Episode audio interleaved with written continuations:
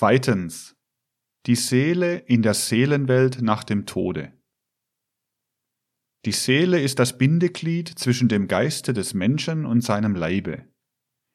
Ihre Kräfte der Sympathie und Antipathie, die durch ihr gegenseitiges Verhältnis die Seelenäußerungen Begierde, Reizbarkeit, Wunsch, Lust und Unlust und so bewirken, sie sind nicht nur zwischen Seelengebilde und Seelengebilde tätig, sondern sie äußern sich auch gegenüber den Wesenheiten der anderen Welten, der physischen und der geistigen Welt.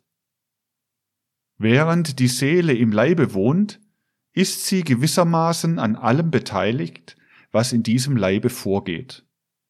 Wenn die physischen Verrichtungen des Leibes mit Regelmäßigkeit vor sich gehen, so entsteht in der Seele Lust und Behagen.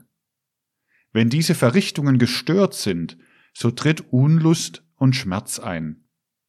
Und auch an den Tätigkeiten des Geistes hat die Seele ihren Anteil. Dieser Gedanke erfüllt sie mit Freude, jener mit Abscheu. Ein richtiges Urteil hat den Beifall der Seele, ein falsches ihr Missfallen. Ja, es hängt die Entwicklungsstufe eines Menschen davon ab, ob die Neigungen seiner Seele mehr nach der einen oder der anderen Richtung hingehen. Ein Mensch ist umso vollkommener, je mehr seine Seele mit den Äußerungen des Geistes sympathisiert. Er ist umso unvollkommener, je mehr ihre Neigungen durch die Verrichtungen des Leibes befriedigt werden. Der Geist ist der Mittelpunkt des Menschen der Leib der Vermittler, durch den der Geist die physische Welt betrachtet und erkennt und durch den er in ihr wirkt. Die Seele aber ist der Vermittler zwischen beiden. Sie entbindet den physischen Eindruck, den die Luftschwingungen auf das Ohr machen, die Empfindung des Tones. Sie erlebt die Lust an diesem Ton. Alles das teilt sie dem Geiste mit, der dadurch zum Verständnisse der physischen Welt gelangt. Ein Gedanke, der in dem Geiste auftritt, wird durch die Seele in den Wunsch nach Verwirklichung umgesetzt und kann erst dadurch mit Hilfe des leiblichen Werkzeuges zur Tat werden. Nun kann der Mensch nur dadurch seine Bestimmung erfüllen, dass er all seinem Wirken die Richtung durch den Geist geben lässt. Die Seele kann durch sich selbst ihre Neigungen ebenso gut dem physischen wie dem geistigen entgegenbringen. Sie senkt gleichsam ihre Fühlfäden ebenso zum physischen hinunter, wie sie sie zum geistigen hinaufstreckt. Durch das Einsenken in die physische Welt wird ihre eigene Wesenheit von der Natur des Physischen durchdrungen und gefärbt. Da der Geist aber nur durch ihre Vermittlung in der physischen Welt wirken kann, so wird ihm selbst dadurch die Richtung auf das Physische gegeben. Seine Gebilde werden durch die Kräfte der Seele nach dem Physischen hingezogen. Man betrachte den unentwickelten Menschen. Die Neigungen seiner Seele hängen an den Verrichtungen seines Leibes. Er empfindet nur Lust bei den Eindrücken, welche die physische Welt auf seine Sinne macht. Und auch sein Geistesleben wird dadurch ganz in diese Sphäre herabgezogen. Seine Gedanken dienen nur der Befriedigung seines physischen Bedürfnislebens. Indem das geistige Selbst von Verkörperung zu Verkörperung lebt, soll es immer mehr aus dem Geistigen heraus seine Richtung erhalten. Sein Erkennen soll von dem Geiste der ewigen Wahrheit, sein Handeln von der ewigen Güte bestimmt werden. Der Tod bedeutet, als Tatsache der physischen Welt betrachtet, eine Veränderung der Verrichtungen des Leibes. Dieser hört mit dem Tode auf, durch seine Einrichtung der Vermittler der Seele und des Geistes zu sein. Er zeigt fernerhin sich in seinen Verrichtungen ganz der physischen Welt und ihren Gesetzen unterworfen. Er geht in dieselbe über, um sich in ihr aufzulösen. Nur diese physischen Vorgänge des Leibes können mit den physischen Sinnen nach dem Tode betrachtet werden. Was mit Seele und Geist dann geschieht, das entzieht sich diesen Sinnen. Denn sinnlich können ja auch während des Lebens Seele und Geist nur insofern beobachtet werden, als diese in physischen Vorgängen ihren äußeren Ausdruck erlangen. Nach dem Tode ist ein solcher Ausdruck nicht mehr möglich. Deshalb kommt die Beobachtung der physischen Sinne und die sich auf sie begründende Wissenschaft für das Schicksal von Seele und Geist nach dem Tode nicht in Betracht. Da tritt eben eine höhere Erkenntnis ein, die auf der Beobachtung der Vorgänge in der Seelen- und der Geisteswelt beruht. Hat sich nun der Geist von dem Leibe gelöst, so ist er noch immer mit der Seele verbunden.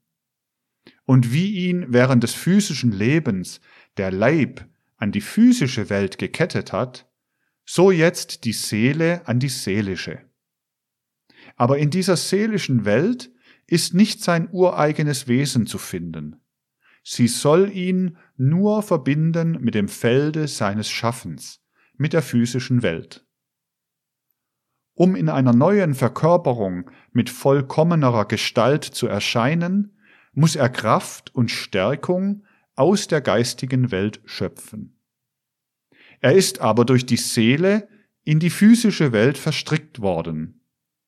Er ist an ein Seelenwesen gebunden, das durchdrungen und gefärbt ist von der Natur des Physischen, und er hat dadurch selbst diese Richtung erhalten. Nach dem Tode ist die Seele nicht mehr an den Leib, sondern nur noch an den Geist gebunden. Sie lebt nun in einer seelischen Umgebung. Nur die Kräfte dieser Welt können daher noch auf sie eine Wirkung haben. Und an dieses Leben der Seele in der Seelenwelt ist zunächst auch der Geist gebunden. Er ist so an dasselbe gebunden, wie er während der physischen Verkörperung an den Leib gebunden ist. Wann der Leib stirbt, das wird durch dessen Gesetz bestimmt. Im Allgemeinen muss ja gesagt werden, nicht die Seele und der Geist verlassen den Leib, sondern sie werden von demselben entlassen, wenn seine Kräfte nicht mehr im Sinne der menschlichen Organisation wirken können. Ebenso ist das Verhältnis von Seele und Geist. Die Seele wird den Geist in die höhere, in die geistige Welt entlassen, wenn ihre Kräfte nicht mehr im Sinne der menschlichen Seelenorganisation wirken können. In dem Augenblicke wird der Geist befreit sein, wenn die Seele dasjenige der Auflösung übergeben hat, was sie nur innerhalb des Leibes erleben kann, und nur das Übrige behält, was mit dem Geiste weiterleben kann. Dies übrig behaltene, was zwar im Leibe erlebt, aber als Frucht in den Geist eingeprägt werden kann, verbindet die Seele mit dem Geist in der rein geistigen Welt. Um das Schicksal der Seele nach dem Tode kennenzulernen, muss also ihr Auflösungsprozess betrachtet werden. Sie hatte die Aufgabe, dem Geist die Richtung nach dem Physischen zu geben. In dem Augenblicke, wo sie diese Aufgabe erfüllt hat, nimmt sie die Richtung nach dem Geistigen. Wegen dieser Natur ihrer Aufgabe müsste sie eigentlich sofort nur geistig tätig sein, wenn der Leib von ihr abfällt, wenn sie also nicht mehr Bindeglied sein kann. Und sie würde das auch sein, wenn sie nicht durch ihr Leben im Leibe von diesem beeinflusst, in ihren Neigungen zu ihm hingezogen worden wäre. Ohne diese Färbung, die sie durch die Verbindung mit dem Leiblichen erhalten hat, würde sie sogleich nach der Entkörperung den bloßen Gesetzen der geistig-seelischen Welt folgen und keine weitere Hinneigung zum Sinnlichen entwickeln.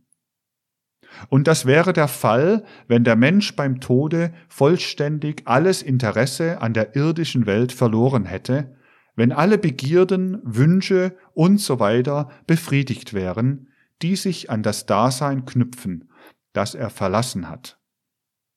Sofern dies aber nicht der Fall ist, haftet das nach dieser Richtung übrig gebliebene an der Seele. Man muss hier um nicht in Verwirrung zu geraten, sorgfältig unterscheiden zwischen dem, was den Menschen an die Welt so kettet, dass es auch in einer folgenden Verkörperung ausgeglichen werden kann, und dem, was ihn an eine bestimmte, an die jeweilige letzte Verkörperung kettet. Das Erstere wird durch das Schicksalsgesetz Karma ausgeglichen. Das andere aber kann nur nach dem Tode von der Seele abgestreift werden. Es folgt auf den Tod für den Menschengeist eine Zeit, in der die Seele ihre Neigungen zum physischen Dasein abstreift, um dann wieder den bloßen Gesetzen der geistig-seelischen Welt zu folgen und den Geist frei zu machen. Es ist naturgemäß, dass diese Zeit umso länger dauern wird, je mehr die Seele an das Physische gebunden war. Sie wird kurz sein bei einem Menschen, der wenig an dem physischen Leben gehangen hat. Lang dagegen bei einem solchen, der seine Interessen ganz an dieses Leben gebunden hat, so dass beim Tode noch viele Begierden, Wünsche und so weiter in der Seele leben. Am leichtesten erhält man von dem Zustande, in dem die Seele in der nächsten Zeit nach dem Tode lebt, eine Vorstellung durch folgende Überlegung. Man nehme ein ziemlich krasses Beispiel dazu. Die Genüsse eines Feinschmeckers. Er hat seine Lust am Gaumenkitzel durch die Speisen. Der Genuss ist natürlich nichts Körperliches, sondern etwas Seelisches. In der Seele lebt die Lust und auch die Begierde nach der Lust. Zur Befriedigung der Begierde ist aber das entsprechende körperliche Organ, der Gaumen und so notwendig. Nach dem Tode hat nun die Seele eine solche Begierde nicht sogleich verloren, wohl aber hat sie das körperliche Organ nicht mehr, welches das Mittel ist, die Begierde zu befriedigen. Es ist nun zwar aus einem anderen Grunde, der aber ähnlich, nur weit stärker wirkt, für den Menschen so, wie wenn er in einer Gegend, in der weit und breit kein Wasser ist, brennenden Durst litte. So leidet die Seele brennend an der Entbehrung der Lust, weil sie das körperliche Organ abgelegt hat, durch das sie die Lust haben kann. So ist es mit allem, wonach die Seele verlangt und das nur durch die körperlichen Organe befriedigt werden kann. Es dauert dieser Zustand, Brennen der Entbehrung, so lange, bis die Seele gelernt hat, nicht mehr nach solchem zu begehren, was nur durch den Körper befriedigt werden kann. Und die Zeit, welche in diesem Zustande verbracht wird, kann man den Ort der Begierden nennen, obgleich man es natürlich nicht mit einem Orte zu tun hat. Betritt die Seele nach dem Tode die seelische Welt, so ist sie deren Gesetzen unterworfen. Diese wirken auf sie, und von dieser Wirkung hängt es ab, in welcher Art die Neigung zum Physischen in ihr getilgt wird. Die Wirkungen müssen verschieden sein, je nach den Arten der Seelenstoffe und Seelenkräfte, in deren Bereich sie nunmehr versetzt ist. Jede dieser Arten wird ihren reinigenden, läuternden Einfluss geltend machen. Der Vorgang, der hier stattfindet, ist so, dass alles Antipathische in der Seele allmählich von den Kräften der Sympathie überwunden und dass diese Sympathie selbst bis zu ihrem höchsten Gipfel geführt wird.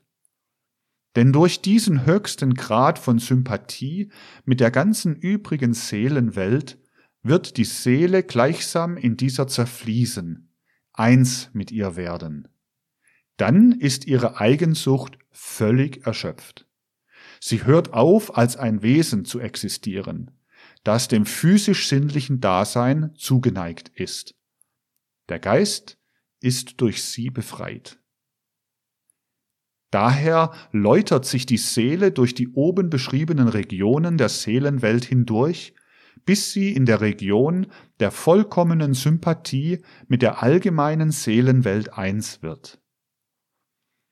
Dass der Geist bis zu diesem letzten Momente der Befreiung seiner Seele selbst an diese gebunden ist, rührt davon her, dass er durch sein Leben mit ihr ganz verwandt geworden ist. Diese Verwandtschaft ist eine viel größere als die mit dem Leibe. Denn mit dem Letzteren ist er mittelbar durch die Seele, mit dieser aber unmittelbar verbunden. Sie ist ja sein Eigenleben.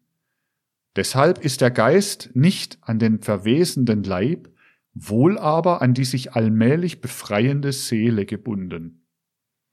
Wegen der unmittelbaren Verbindung des Geistes mit der Seele kann der Erstere sich von dieser erst dann frei fühlen, wenn sie selbst mit der allgemeinen Seelenwelt eins geworden ist.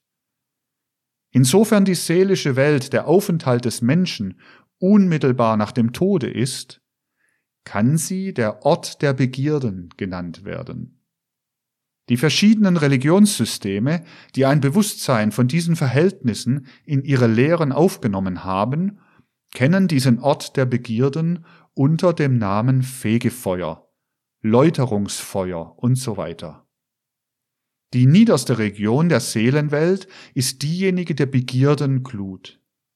Durch sie wird nach dem Tode alles das aus der Seele ausgetilgt, was sie an gröbsten mit dem niedersten Leibesleben zusammenhängenden, selbstsüchtigen Begierden hat. Denn durch solche Begierden kann sie von den Kräften dieser Seelenregion eine Wirkung erfahren. Die unbefriedigten Begierden, die aus dem physischen Leben zurückgeblieben sind, bilden den Angriffspunkt. Die Sympathie solcher Seelen erstreckt sich nur über das, was ihr eigensüchtiges Wesen nähren kann. Und sie wird weit überwogen von der Antipathie, die sich über alles andere ergießt. Nun gehen aber die Begierden auf die physischen Genüsse, die in der Seelenwelt nicht befriedigt werden können. Durch diese Unmöglichkeit der Befriedigung wird die Gier aufs höchste gesteigert. Zugleich muss aber diese Unmöglichkeit die Gier allmählich verlöschen. Die brennenden Gelüste verzehren sich nach und nach, und die Seele hat erfahren, dass in der Austilgung solcher Gelüste das einzige Mittel liegt, das Leid zu verhindern, das aus ihnen kommen muss. Während des physischen Lebens tritt ja doch immer wieder und wieder Befriedigung ein. Dadurch wird der Schmerz der brennenden Gier durch eine Art Illusion verdeckt.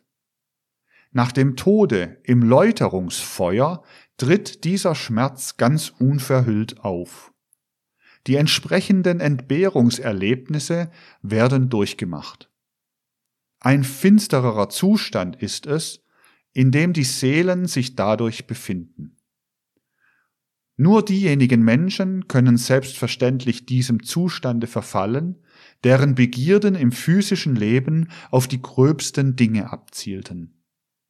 Naturen mit wenig Gelüsten gehen, ohne dass sie es merken, durch ihn hindurch, denn sie haben zu ihm keine Verwandtschaft. Es muss gesagt werden, dass durch die Begierdenklut die Seelen umso länger beeinflusst werden, je verwandter sie durch ihr physisches Leben dieser Glut geworden sind. Je mehr sie es daher nötig haben, in ihr geläutert zu werden.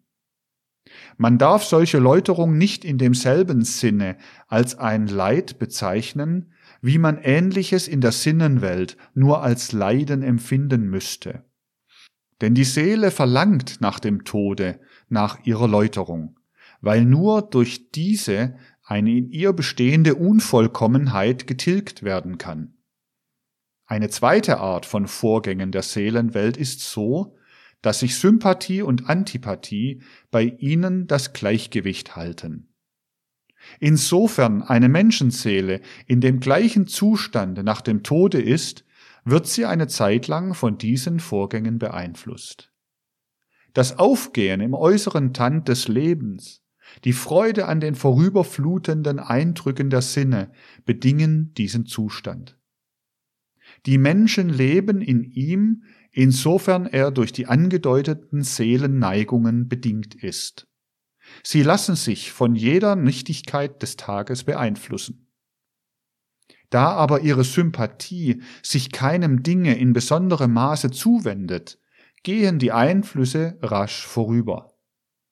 Alles, was nicht diesem nichtigen Reich angehört, ist solchen Personen antipathisch. Erlebt nun nach dem Tode die Seele diesen Zustand, ohne dass die sinnlich physischen Dinge da sind, die zu seiner Befriedigung notwendig gehören, so muss er endlich verlöschen.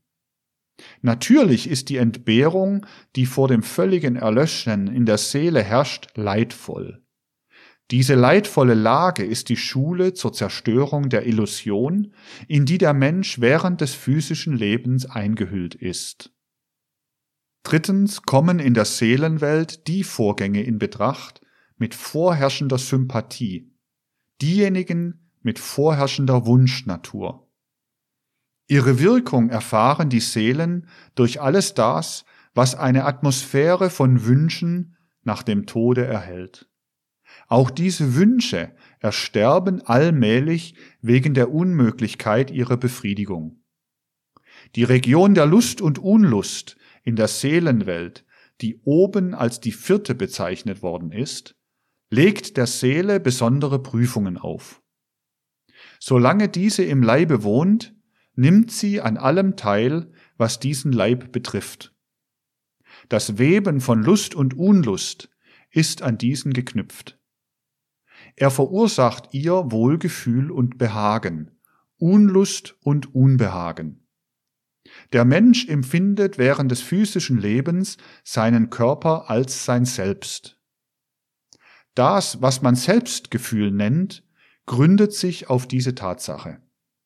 Und je sinnlicher die Menschen veranlagt sind, desto mehr nimmt ihr Selbstgefühl diesen Charakter an. Nach dem Tode fehlt der Leib als Gegenstand dieses Selbstgefühls. Die Seele, welcher dieses Gefühl geblieben ist, fühlt sich deshalb wie ausgehöhlt. Ein Gefühl, wie wenn sie sich selbst verloren hätte, befällt sie. Dieses hält so lange an, bis erkannt ist, dass im physischen nicht der wahre Mensch liegt. Die Einwirkungen dieser vierten Region zerstören daher die Illusion des leiblichen Selbst. Die Seele lernt diese Leiblichkeit nicht mehr als etwas Wesentliches empfinden.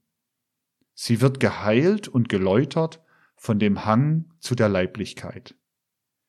Dadurch hat sie überwunden, was sie vorher stark an die physische Welt kettete, und sie kann die Kräfte der Sympathie, die nach außen gehen, voll entfalten. Sie ist sozusagen von sich abgekommen und bereit, teilnahmsvoll sich in die allgemeine Seelenwelt zu ergießen. Es soll nicht unerwähnt bleiben, dass die Erlebnisse dieser Region im besonderen Maße Selbstmörder durchmachen. Sie verlassen auf künstlichem Wege ihren physischen Leib, während doch alle Gefühle, die mit diesem zusammenhängen, unverändert bleiben. Beim natürlichen Tode geht mit dem Verfall des Leibes auch ein teilweises Ersterben der an ihn sich heftenden Gefühle einher. Bei Selbstmördern kommen dann noch zu der Qual, die ihnen das Gefühl der plötzlichen Aushöhlung verursacht, die unbefriedigten Begierden und Wünsche, wegen deren sie sich entleibt haben. Die fünfte Stufe der Seelenwelt ist die des Seelenlichtes. Die Sympathie mit anderem hat in ihr bereits eine hohe Geltung. Mit ihr sind die Seelen verwandt, insofern sie während des physischen Lebens nicht in der Befriedigung niederer Bedürfnisse aufgegangen sind, sondern Freude, Lust an ihrer Umwelt gehabt haben. Die Naturschwärmerei, insofern sie einen sinnlichen Charakter an sich getragen hat, unterliegt zum Beispiel hier der Läuterung. Man muss aber diese Art von Naturschwärmerei wohl unterscheiden von jenem höheren Leben in der Natur, das geistiger Art ist und welches den Geist sucht, der sich in den Dingen und Vorgängen der Natur offenbart. Diese Art von Natursinn gehört zu den Dingen, die den Geist selbst entwickeln und die ein Bleibendes in diesem Geiste begründen. Von diesem Natursinn ist aber eine solche Lust an der Natur zu unterscheiden, die ihren Grund in den Sinnen hat. Dieser gegenüber bedarf die Seele ebenso der Läuterung wie gegenüber anderen Neigungen, die im bloßen physischen Dasein begründet sind. Viele Menschen sehen in Einrichtungen, die der sinnlichen Wohlfahrt dienen, in einem Erziehungssystem, das vor allem sinnliches Behagen herbeiführt, eine Art Ideal. Von ihnen kann man nicht sagen, dass sie nur ihren selbstsüchtigen Trieben dienen. Aber ihre Seele ist doch auf die Sinnenwelt gerichtet und muss durch die in der fünften Region der seelischen Welt herrschenden Kraft der Sympathie, der diese äußeren Befriedigungsmittel fehlen, geheilt werden. Die Seele erkennt hier allmählich, dass diese Sympathie andere Wege nehmen muss. Und diese Wege werden gefunden in der durch die Sympathie mit der Seelenumgebung bewirkten Ausgießung der Seele in den Seelenraum. Auch diejenigen Seelen, welche von ihren religiösen Verrichtungen zunächst eine Erhöhung ihrer sinnlichen Wohlfahrt verlangen, werden hier geläutert. Sei es, dass ihre Sehnsucht auf ein irdisches, sei es, dass sie auf ein himmlisches Paradies gehe. Sie finden im Seelenlande dieses Paradies. Aber nur zu dem Zwecke, um die Wertlosigkeit desselben zu durchschauen. Alles das sind natürlich nur einzelne Beispiele für Läuterungen, die in dieser fünften Region stattfinden. Sie könnten beliebig vermehrt werden. Durch die sechste Region, diejenige der tätigen Seelenkraft, findet die Läuterung des tatendurstigen Teiles der Seele statt, der nicht einen egoistischen Charakter trägt, doch aber in der sinnlichen Befriedigung, welche die Taten bringen, seine Motive hat. Naturen, die eine solche Tatenlust entwickeln, machen äußerlich durchaus den Eindruck von Idealisten, Sie zeigen sich als aufopferungsfähige Personen. Im tieferen Sinne kommt es ihnen aber doch auf die Erhöhung eines sinnlichen Lustgefühls an. Viele künstlerische Naturen und solche, welche sich wissenschaftlicher Betätigung hingeben, weil es ihnen so gefällt, gehören hierher.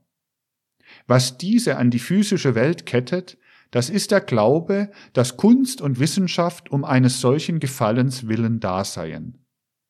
Die siebente Region, die des eigentlichen Seelenlebens, befreit den Menschen von seinen letzten Hinneigungen zur sinnlich-physischen Welt.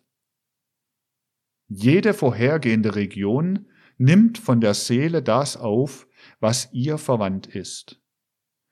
Was nun noch den Geist umgibt, das ist die Meinung, dass seine Tätigkeit der sinnlichen Welt ganz gewidmet sein soll. Es gibt hochbegabte Persönlichkeiten, die aber über nicht viel anderes nachsinnen als über die Vorgänge der physischen Welt. Man kann einen solchen Glauben einen materialistischen nennen.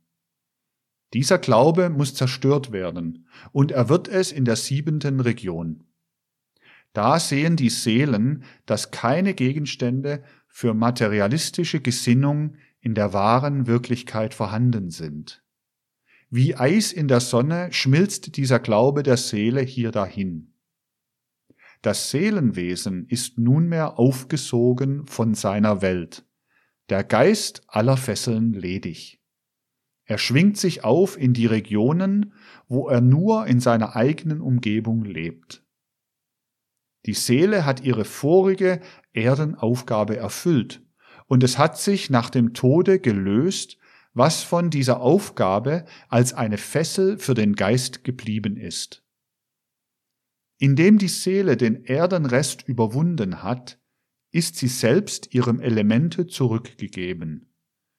Man sieht aus dieser Darstellung, dass die Erlebnisse der seelischen Welt und damit auch die Zustände des seelischen Lebens nach dem Tode ein immer weniger der Seele widerstrebendes Aussehen gewinnen, je mehr der Mensch von dem abgestreift hat, was ihm von der irdischen Verbindung mit der physischen Körperlichkeit an unmittelbarer Verwandtschaft mit dieser anhaftet.